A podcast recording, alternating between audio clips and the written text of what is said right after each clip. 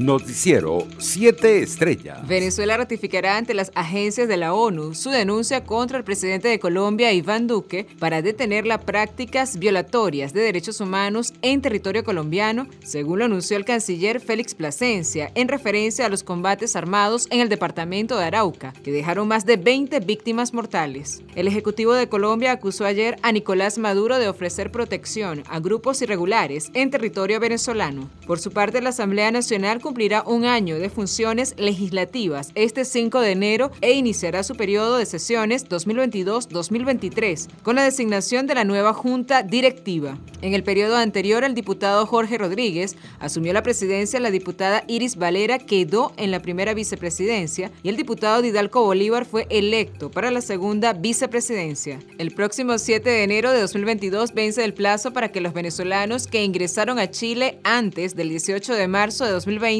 por los pasos fronterizos habilitados y se encuentran en situación irregular puedan regularizar su estatus migratorio en el país suramericano, tramitando una visa temporal, según lo indicó la Asociación Venezolana en Chile, ASOBEN Chile. El proceso se realiza de forma online a través del portal de extranjería del Gobierno de Chile, de acuerdo con la información publicada por la asociación, una ONG que define y promueve los derechos humanos de migrantes internacionales. La justicia de Bolivia rechazó una vez más una apelación presentada por la expresidenta Yanine Áñez para el cese de la detención preventiva que cumple por el caso de golpe de Estado 1, en el que se le acusa de sedición, terrorismo y conspiración en el marco de la crisis postelectoral del año 2019 en la nación sudamericana. Durante su intervención en la audiencia, la exmandataria denunció que la Fiscalía no ha aportado ni una sola prueba para sostener la detención preventiva y lamentó ser víctima de un juicio político y encontrarse en total indefensión.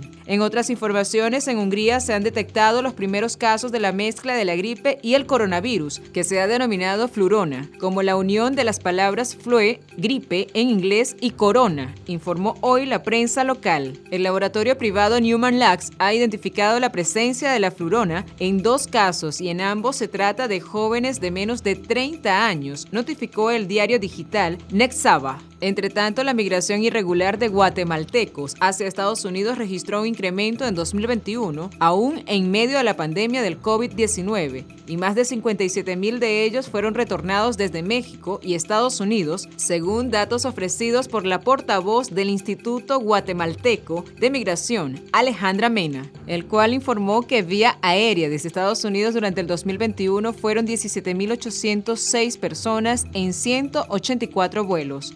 De estas personas retornaron 95 menores no acompañados. Es importante mencionar que vía terrestre fueron 40.696 personas, de las cuales 5.182 también eran menores no acompañados. Entre tanto, las autoridades de la minoría Karenni, grupo rival a la Junta Militar Birmana, denunció que las 35 víctimas halladas muertas el mes pasado fueron quemadas vivas dentro de sus vehículos por los soldados birmanos, informó este martes el medio Mixima. La policía del estado de Karenni señaló que los civiles, incluidos al menos tres menores, fueron quemados vivos el 24 de diciembre tras ser detenidos por soldados del batallón 108 de la Brigada 66 cerca de la aldea Mozo en la municipalidad de Uxpro, el estado Cayat, Karenni, en el oeste del país. Economía. La Superintendencia de Sociedades de Colombia ratificó la toma de control sobre la empresa agroindustrial Monómeros Colombo Venezolanos al desestimar los recursos de la compañía que había presentado. El organismo colombiano sostiene la decisión al observar que se mantienen las situaciones que fueron consideradas en un principio para declarar el sometimiento del control. Se pudo observar que dentro de las gestiones que han venido adelantando la sociedad para mantener resultados positivos, se ha logrado reestructurar el pasivo, disminuyendo obligaciones de corto plazo e incrementando aquellas con vigencia mayor a un año, alternativa que podrían mostrar eficiencia solamente con un flujo de